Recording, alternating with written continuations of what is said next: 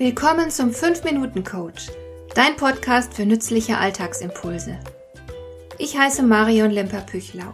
Als erfahrener Coach habe ich jede Menge psychologische Tipps für dich, mit denen du leichter durch den Alltag kommst, damit dein Leben ein bisschen einfacher wird.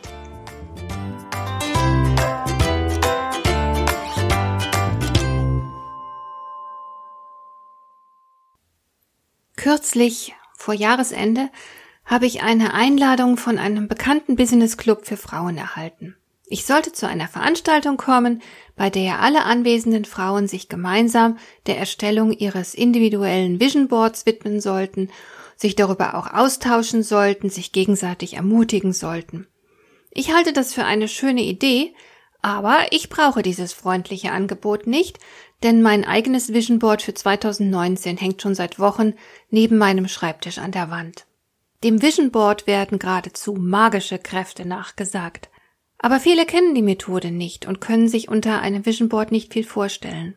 Es handelt sich dabei um eine Methode, mit der du deine Vorhaben visualisierst.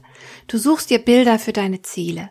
In Untersuchungen hat sich nämlich immer wieder gezeigt, dass Bilder sehr mächtig sind. Unser Gehirn spricht in besonderer Weise darauf an. Wenn du das Wort Vision Board googelst, dann findest du eine Menge Anregungen, wie du es anstellen kannst, dir solch eine Zielcollage zu erstellen.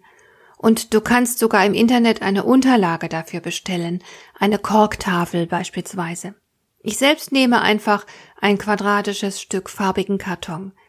Aber der Fantasie sind da keine Grenzen gesetzt. Ein Vision Board ist immer eine kreative Angelegenheit. So ein Vision Board eignet sich für mittelfristige und langfristige Ziele. Natürlich werden viele von uns zum Jahreswechsel über neue Ziele nachdenken und sich dann ihr Vision Board basteln. Aber du kannst es natürlich auch zu jedem beliebigen anderen Zeitpunkt tun. Ich selbst finde beispielsweise die Woche nach dem Sommerurlaub sehr geeignet. Einfach weil ich im Urlaub, wo ich viel Abstand zum Alltag habe, manches reflektiere und neue Ideen bekomme.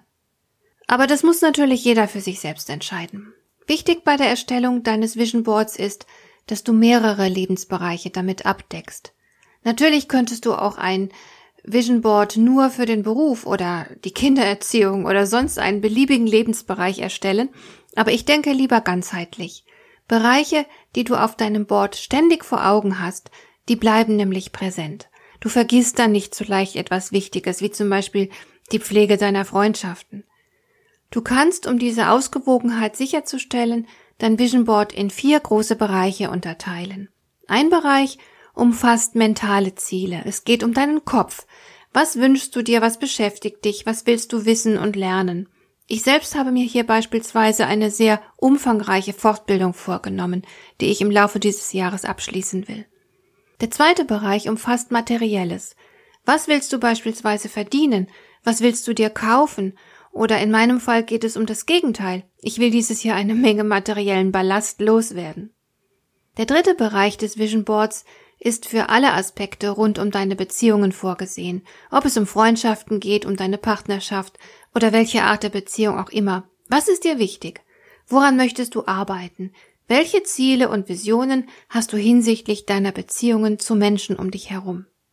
Und schließlich bleibt noch der vierte Bereich übrig, da geht es um deinen Körper, ob du nun fitter werden willst oder in Zukunft vegetarisch leben willst oder was auch immer. Das gehört hier hinein. In der Mitte, dort wo die vier Bereiche zusammenstoßen, setze ich einen Kreis für den spirituellen Bereich meines Lebens. Ich selbst notiere hier zum Beispiel gern die Werte, die ich in die Welt hinaustragen will, wie beispielsweise Würde und Freiheit. Das sind Werte, die ich in all meinen Veranstaltungen auch implizit vermittle. So, und nun kannst du für alle Bereiche Bilder suchen. Du kannst zeichnen oder Bilder aufkleben. Die Bilder findest du zum Beispiel in Zeitschriften oder du holst sie aus dem Internet. Solange du sie nur privat für dein Vision Board verwendest, verletzt du damit ja keine Bildrechte. Wenn du so auf Visionssuche gehst, dann achte darauf, dass dein Bauch mitentscheidet. Und stelle das fertige Vision Board immer dort auf, wo du es ständig im Blick hast, denn sonst kann es seine Wirkung nicht entfalten. Ich stelle dir zwei Literaturtipps in die Show Notes, falls du mehr über die Macht und Erstellungsarten von Vision Boards wissen willst. Aber wie auch immer du an die Sache herangehst, ich wünsche dir auf jeden Fall viel Erfolg bei der Umsetzung deiner Visionen. Hat dir der heutige Impuls gefallen?